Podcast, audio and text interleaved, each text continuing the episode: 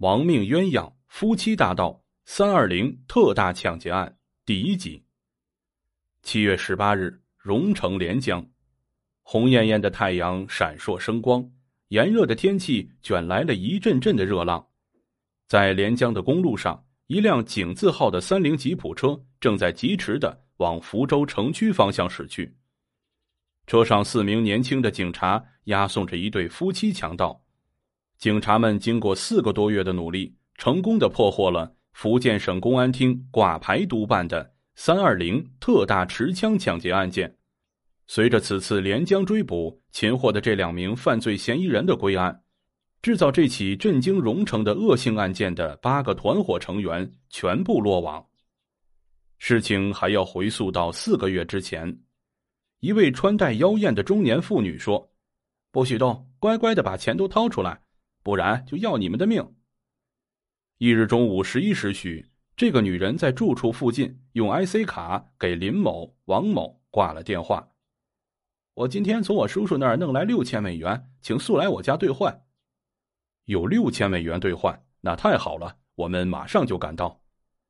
两位二哥十万火急，迅速的跨上了摩托车，风驰电掣的驶向其住处。到了关尾东新村 BZ 座五零八室楼下之后，两位二哥小跑着噔噔几下便到了五零八室门前。此时，这个女人早就在门口迎候了。哎呀，你们才来，我都等了好久了。我的台湾叔叔在家里等我，我等下还要过去呢。呃，一接到你的电话，我们马上就过来了。哎呀，没事儿，我心里也是太急了。不说了，我们谈正经的。我这里有六千美元，刚从我叔叔那儿设法弄来的。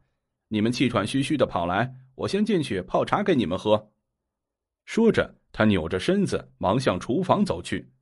然而，当门一打开，猛地从厨房里冲出了五条持刀枪的汉子。不许动，乖乖的把手举起来，不要出声，不老实的要了你们的命！三角眼的大个子歹徒凶神恶煞般的喝道，并用来福枪指着两人。与此同时，矮个子歹徒亮出了匕首，架在林某的脖子上。去他妈的，还不老实？是不是该放点血？呃，别别别！林某不由自主的全身颤抖了起来。住嘴！手持来福枪的高个子歹徒狠命的扇了林某一记耳光。走，统统到屋里去！穿西装歹徒声色俱厉的说道。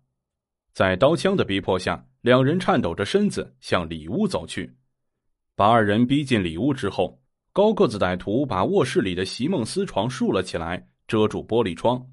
紧接着，高个子歹徒用枪点着两个人的脑袋，不准出声，乖乖的把钱全掏出来，不然就要了你们的命。此时见两个人磨磨蹭蹭的，高个子歹徒猛地跳了起来：“他娘的，磨蹭什么？都给我绑起来！”一声令下。歹徒们眼露凶光，像一群饿狼一样扑向了林某和王某。不到一袋烟的功夫，四条尼龙绳便将两人的手脚捆绑得结结实实，动弹不得，并用透明胶封住了他们的嘴。给我搜！他娘的，谁叫你们不配合？大个子歹徒喊了起来。一阵疯狂的掠夺之后，五名歹徒手上都有大把的钞票和手机、传呼机等物。这时，只见大个子歹徒将那个女人招呼到跟前，颇为得意的说：“去，你将兄弟们手上的钞票清点一下，看看有多少。”经过清点，五名歹徒共抢走林某、王某身上的现金和人民币七万六千余元，及手机一部、传呼机两台、手表两只。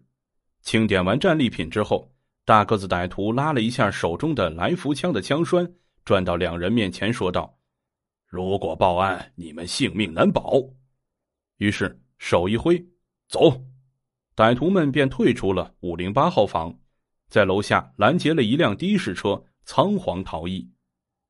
亲爱的听众朋友们，本章内容已经播讲完毕，感谢您的收听，咱们下章再见。